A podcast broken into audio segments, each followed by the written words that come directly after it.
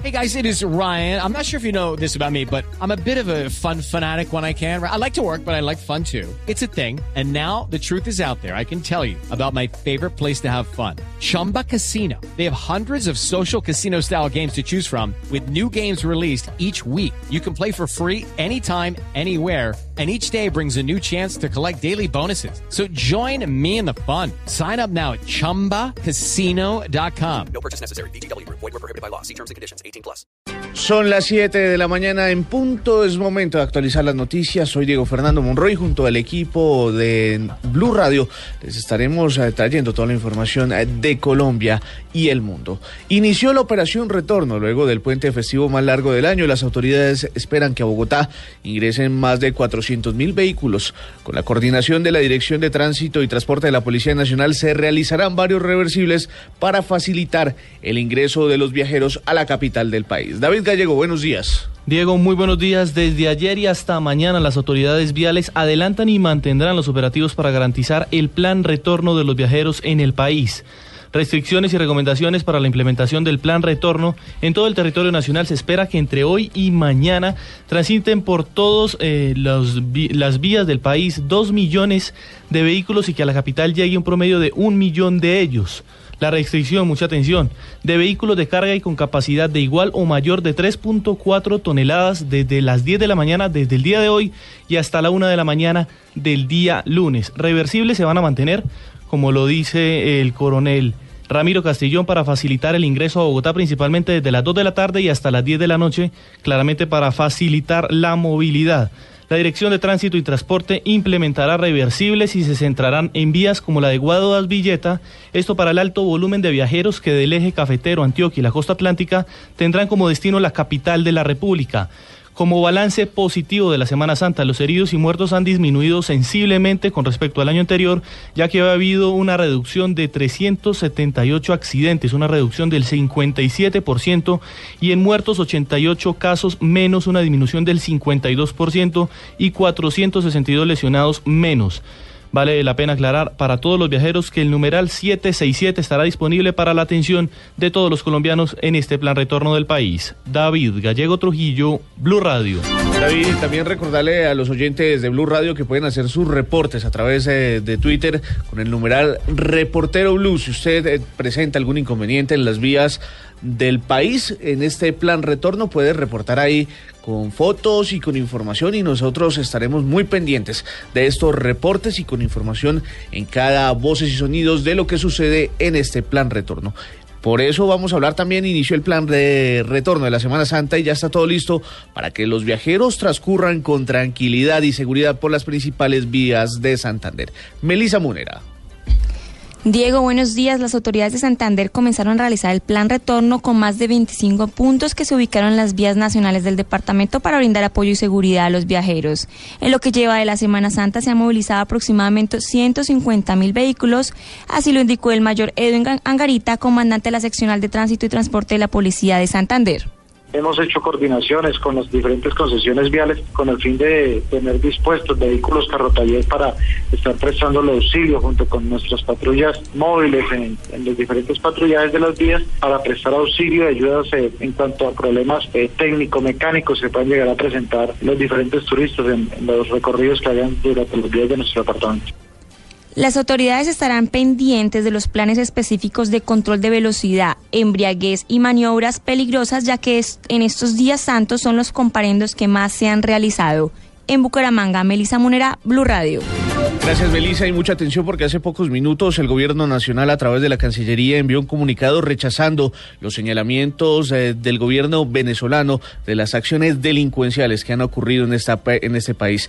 Dice el comunicado lo siguiente, abro comillas, el Ministerio de Relaciones Exteriores en nombre del gobierno colombiano rechaza las acusaciones del gobernador del estado Táchira, José Gregorio Velma Mora, que viene realizando en contra de los colombianos y señalando al país de ser el responsable de los hechos delincuenciales ocurridos en su jurisdicción sin haber realizado una investigación que soporte tales afirmaciones. En este sentido, el gobierno colombiano solicita al gobernador Bielma Mora que presente las evidencias que sustenten las graves acusaciones que viene realizando continuamente a través de las redes sociales. El gobierno colombiano expresa su solidaridad al gobierno de la República Bolivariana de Venezuela por la muerte del diputado suplente del Consejo Legislativo de Táchira, César Vera, y ofrece toda la colaboración para trabajar de manera coordinada con las autoridades de la República Bolivariana de Venezuela con el fin de adelantar las investigaciones que permitan establecer los hechos en el que perdió la vida esta persona. Es lo que dice el comunicado del Gobierno Nacional con relación a unas acusaciones que viene realizando el gobernador del estado Táchira,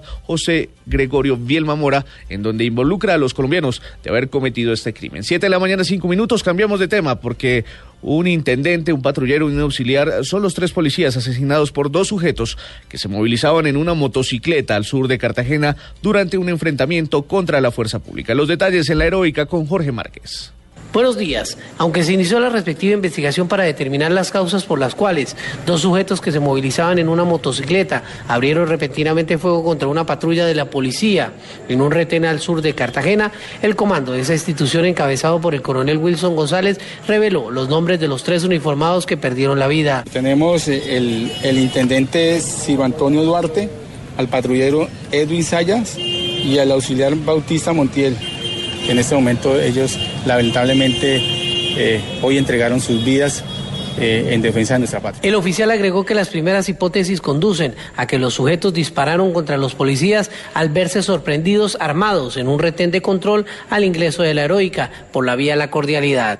En Cartagena, Jorge Márquez Barbosa, Blue Radio. Y en Cúcuta fue encontrado la menor eh, Paula Andrea Calle Quintero, de 11 años, que había desaparecido hace una semana en Anserma Caldas. Las autoridades investigan los motivos que llevaron a la niña de Norte de Santander. Los detalles desde Cúcuta con Juliet Cano.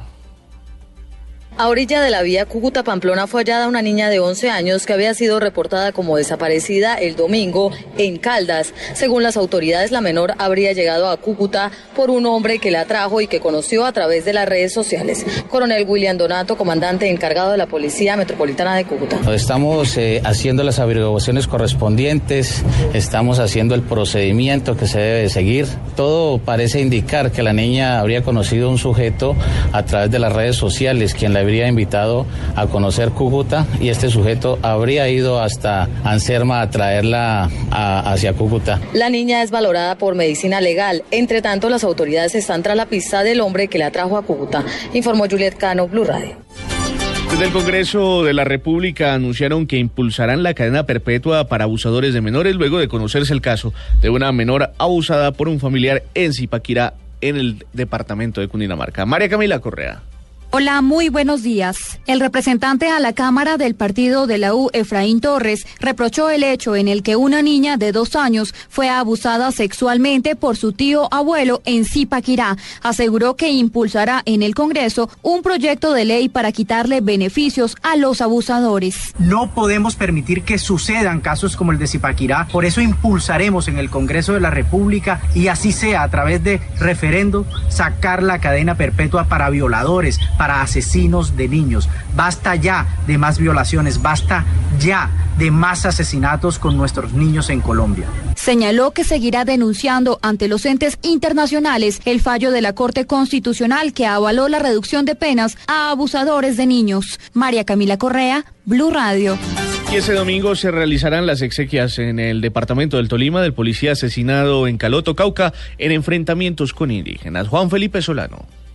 Ya se encuentra con los familiares el cuerpo del policía Hugo Efraín Pacheco Ramírez de 32 años, quien perdió la vida trágicamente en Caloto, Cauca. Él era miembro del ESMAD de la policía de Neiva. La policía se encuentra realizando el acompañamiento a sus seres queridos. Coronel Jorge Eduardo Esguerra, comandante de policía del Tolima. Se trata del patrullero Hugo Pacheco, oriundo del municipio del, Es- del Espinal, quien en, en un procedimiento en el departamento del Cauca desafortunadamente pierde la vida producto de un impacto de arma de fuego. Se están haciendo las investigaciones en ese departamento para determinar, digamos, los autores materiales e intelectuales de este lamentable hecho. Nosotros en el departamento del Tolima estamos acompañando de una forma decidida, por supuesto, a, a la familia de este héroe de la patria. La velación se cumple en el barrio Caballero y Góngora, en Espinal, Tolima. El sepelio se tiene previsto para el mediodía de este domingo con una Eucaristía en la Escuela de Policía Gabriel González y luego será sepultado en el cementerio Jardines de Paz. Noticias en el Tolima con Juan Felipe Solano, Blue Radio. Y en julio serán entregadas las primeras viviendas a los damnificados de la tragedia de Salgar sufrida hace 10 meses. Como positivo calificó el director de la Unidad Nacional de Gestión del Riesgo los avances en la construcción del municipio. Kelly Arango.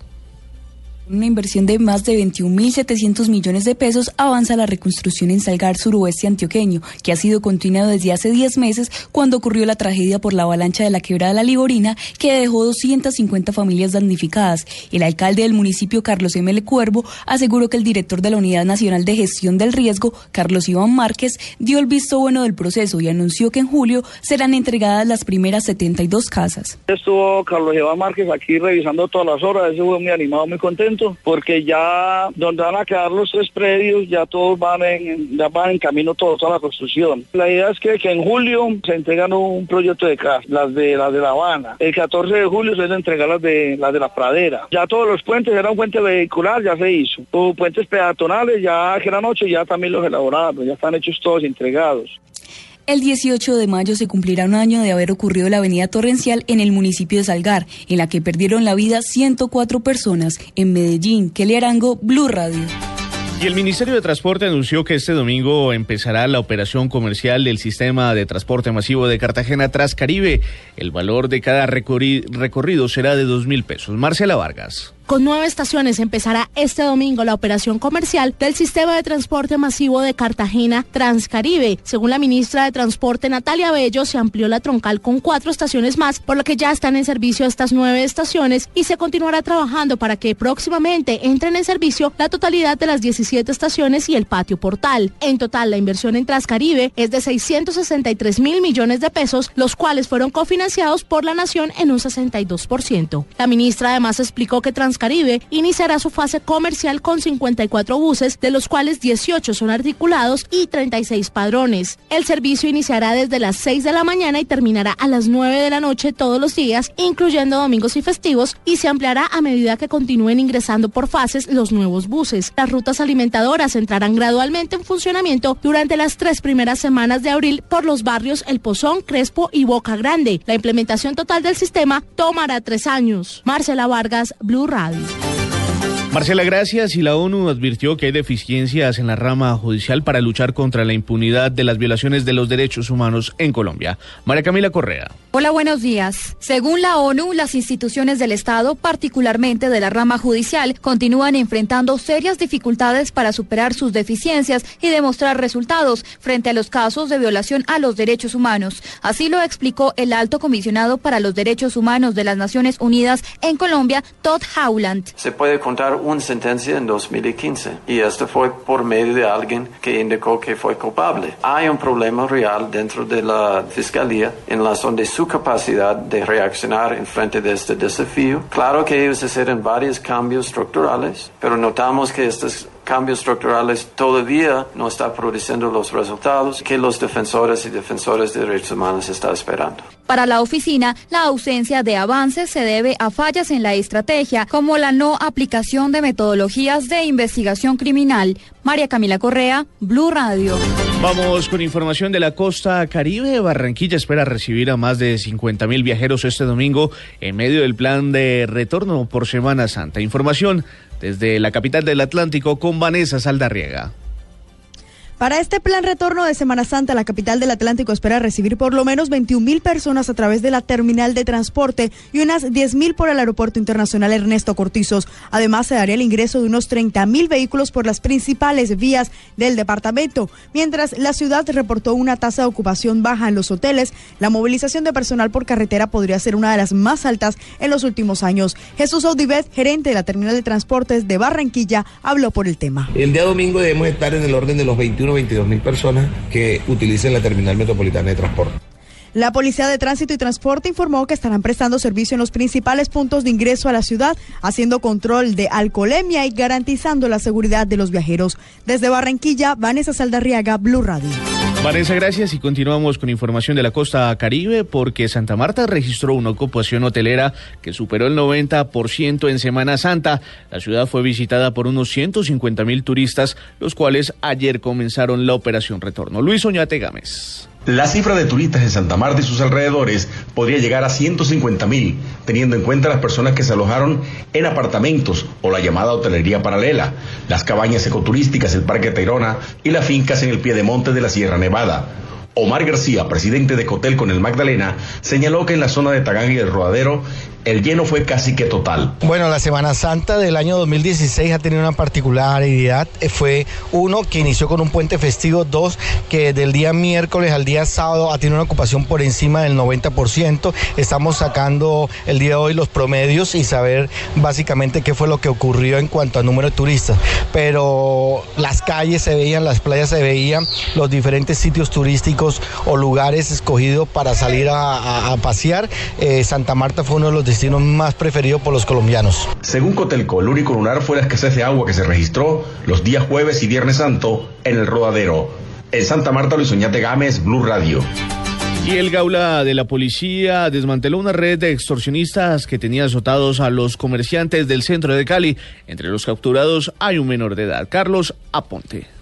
El Gaula de la policía realizó la captura de dos personas y la aprehensión de un menor de edad por el delito de extorsión. George Quintero, comandante operativo de la Policía Metropolitana, asegura que los capturados operaban especialmente en la Comuna 3 de la ciudad de Cali y sus principales víctimas eran comerciantes del sector. Se logró la captura de dos personas y la aprehensión de un menor, momentos en que recibían un eh, plan entrega por parte de 20 millones a uno de los comerciantes de- del sector del centro de Cali. Esta investigación nos llevó a varias investigaciones que se adelantan de este grupo que venía delinquiendo en esta zona y se logró la captura en fragancia de estos tres sujetos. El comandante George Quintero además aseguró que investigan si los capturados estarían al mando de alias Boliqueso. Durante el procedimiento de captura se les incautó cuatro celulares y tres motocicletas de alto cilindraje. Los implicados fueron dejados a disposición de la Fiscalía, quien les dictó medida de aseguramiento. Desde Cali, Carlos Andrés Aponte, Blue Radio. 7 de la mañana, 16 minutos. Planeación Nacional anunció que está implementando una política de Big Data para todas las entidades del Estado que permitirá ahorrar 9 billones de pesos por consumos improductivos en el sistema energético y en otros sectores económicos. Marcela Vargas. El gobierno nacional está apalancando la política pública de Big Data que busca poner en funcionamiento en el 2017 con el fin de que Colombia entre en la revolución de los datos. Así lo explicó el director de Planeación Nacional, Simón Gaviria, quien señaló que un ejemplo de la efectividad del Big Data es el inventario del CISBEN, pues cruzando dos bases de datos se detectaron el año pasado 653 mil casos de inconsistencias. El país está desperdiciando casi 9.2 billones de pesos anuales en pérdidas de energía que se podrían mejorar utilizando componentes de Big Data. Nuestro sistema de salud invierte 2.7 billones de pesos solo en gastos administrativos que podrían mejorar con temas de Big Data. Y en educación, solo 8.000 de las 44.000 escuelas públicas cuentan con un inventario actualizado de infraestructura y en saneamiento básico. En las principales ciudades, el índice de agua no contabilizada fue en promedio del 44% en el año 2014. Marcela Vargas, Blue Radio. A las 7 de la mañana, 18 minutos, vamos a hacer un recorrido por el mundo porque el Papa Francisco recordó a las víctimas del terrorismo y pidió no olvidar a los refugiados en su mensaje de Pascua. Además de ello, pidió encontrar a los responsables de los atentados terroristas de París y Bruselas. Malena Estupiñán. Buenos días, Diego. El Papa Francisco se lamentó hoy de la forma ciega y brutal de violencia que no cesa de derramar sangre inocente en diferentes partes del mundo durante su mensaje de Pascua tras la misa del Domingo de Resurrección. Desde el balcón central de la Basílica de San Pedro, leyó su mensaje de Pascua para luego recordar los recientes atentados en Bélgica, Turquía, Nigeria, Chad, Camerún y Costa de Marfil. En otras noticias internacionales, la policía italiana detuvo a un argelino sobre el que pesaba una orden de captura emitida por las autoridades belgas por formar parte de una red de falsificadores de documentos usados por terroristas implicados en los atentados de Brasil y Bruselas. Se trata de un hombre de 40 años y en relación con los mismos atentados, un juez de instrucción inculpó por su participación en actividades terroristas a un segundo hombre relacionado con el proyecto de atentado en Francia, desmantelado esta semana por las fuerzas galas. El juez ordenó mantener a Abderramane A detenido tras prolongar ayer su prisión preventiva. Malena Estupiñán, Blue Radio. En deportes, la selección Colombia realiza hoy práctica ya pensando en el partido con Ecuador que arribó, que arribará esta noche a Barranquilla. Desde la Arenosa, la enviada especial de Blue Radio, Marina Granciera. La eliminatoria Rusia 2018 se encuentra muy apretada. En este momento el líder Ecuador, próximo rival de Colombia, tiene 13 puntos conseguidos tras estar invicto en este camino a Rusia 2018. Por eso mismo, los jugadores de la selección Colombia saben que no pueden perder la concentración, como lo indica Santiago Arias. Bueno, creo que ahora es muy parejo todo. Ahora el que, por ahí cometa errores, pues... Eh, va a salir perjudicado. Eh, ante todo, mantener la concentración, la confianza. Creo que aquí todo lo tenemos y los jugadores que entren, pues sé que lo van a hacer muy bien. Si Colombia consigue la victoria frente a la selección ecuatoriana, podría estar entre los cuatro clasificados a Rusia 2018, dejando un trabajo tranquilo hacia la próxima fecha eliminatoria que será apenas en el mes de septiembre. Desde Barranquilla, Marina Granciera, Blue Radio. Siete de la mañana, 20 minutos. Estamos atentos a la vuelta a Cataluña. El colombiano Nairo Quintana es líder y ya quedan a un kilómetro para saber si el pedalista boyacense se queda con esta importante carrera ciclística de la Clásica de Cataluña. Estaremos ampliando estas y otras noticias en los próximos Voces y Sonidos. Para